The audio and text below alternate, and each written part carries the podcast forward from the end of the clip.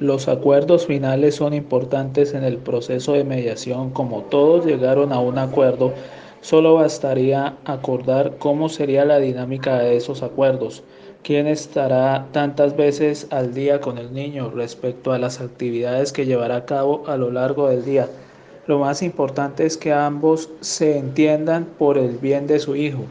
Para finalizar, un detalle importante, cualquier actividad que dirijamos a un determinado fin mediante un proceso lógico se considera método y se puede interpretar como la descripción teórica de una realidad estructurada, ya que es el, ya que es el camino para llegar a un lugar determinado.